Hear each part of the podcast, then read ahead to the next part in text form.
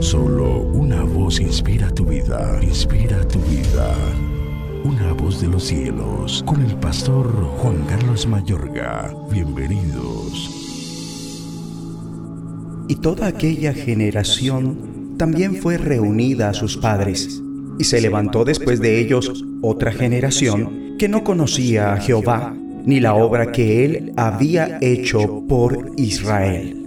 Después los hijos de Israel hicieron lo malo ante los ojos de Jehová y sirvieron a los Baales. Dejaron a Jehová el Dios de sus padres, que los había sacado de la tierra de Egipto, y se fueron tras otros dioses, los dioses de los pueblos que estaban en sus alrededores, a los cuales adoraron y provocaron a ira a Jehová. Y dejaron a Jehová y adoraron a Baal y a Astarot y se encendió contra Israel el furor de Jehová, el cual los entregó en manos de robadores que los despojaron y los vendió en mano de sus enemigos de alrededor y no pudieron ya hacer frente a sus enemigos.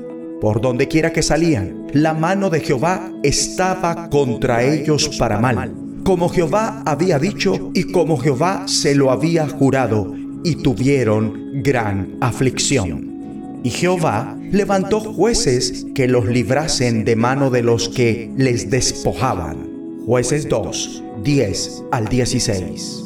Vemos en esta porción bíblica un suceso repetido que circula por todo el libro de jueces, la rebeldía Después de ellos se levantó otra generación que no conocía al Señor ni la obra que Él había hecho por Israel. Abandonaron al Señor, se fueron tras otros dioses, entre los dioses de los pueblos que estaban en sus alrededores, a los cuales adoraron. La desgracia. La respuesta de Dios fue permitir la desgracia para que ellos pudieran volver a Él el Señor los entregó en manos de robadores, los vendió a sus enemigos. La aflicción, comprensiblemente, esto dejó al pueblo muy afligido.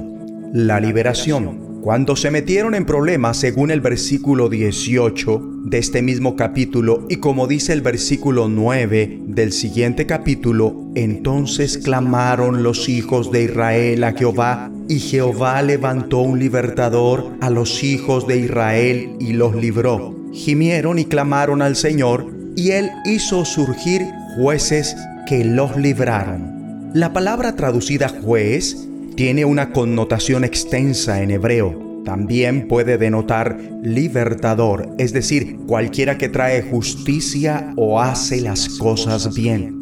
Y según el capítulo 3, el primero de estos libertadores es Otoniel. El Espíritu del Señor vino sobre él. Otoniel fue ungido por el Espíritu de Dios y fue esta unción la que le permitió liberar al pueblo y establecer 40 años de paz. A pesar de Nuevamente el pueblo entró en rebeldía y desgracia y clamó a Dios por un libertador. Dios entregó a sus opresores de una forma asombrosa, aunque muy desagradable. Si miramos el otro libertador que Dios le levantó, a Ot, este debió haber sido un hombre muy intrépido y resuelto para caminar solo en territorio enemigo con un puñal oculto. Fue una locura hacer esto, pero el hecho era que Dios estaba con él y fue notablemente exitoso. Una vez más, la tierra tuvo paz, esta vez por 80 años. En ocasiones, mi amigo y amiga, Dios se vale de personas que no son parte de su pueblo para liberarlo. Samgar, otro libertador de Israel, Posiblemente fue un cananeo. Era un hombre poderoso que derrotó a 600 filisteos con una vara para arrear bueyes, según jueces 5. Ahora, estos líderes solo trajeron paz temporal mientras este libertador vivía, como está escrito en jueces 2, 18 al 19. Y cuando Jehová les levantaba jueces, Jehová estaba con el juez y los libraba de mano de los enemigos todo el tiempo de aquel juez, porque Jehová era movido a misericordia por sus gemidos a causa de los que los oprimían y afligían. Mas acontecía que al morir el juez, ellos volvían atrás y se corrompían más que sus padres, siguiendo a dioses ajenos para servirles e inclinándose delante de ellos, y no se apartaban de sus obras ni de su obstinado camino. Todo esto, amable oyente, solo prefigura, de manera un tanto turbia e inadecuada, la gran obra de Jesús, el Salvador del mundo. Jesús es el gran libertador. A través de su muerte y resurrección nos ha liberado mediante los cinco ministerios y el liderazgo puesto en autoridad. Él es tu Salvador. El Espíritu Santo vive ahora en ti. Él te da poder y sabiduría para que tú también puedas tener una influencia decisiva con tu vida. Ora conmigo. Padre bueno, levanto mi clamor para que me liberes de todas las dificultades, los problemas y los miedos que hoy enfrento. Te glorifico y te agradezco por tu gran liberación a través de mi Salvador Jesucristo mediante los ministerios ordenados y líderes autorizados. En el nombre de Jesús.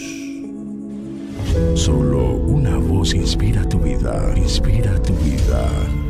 Una voz de los cielos, con el pastor Juan Carlos Mayorga. Bienvenidos.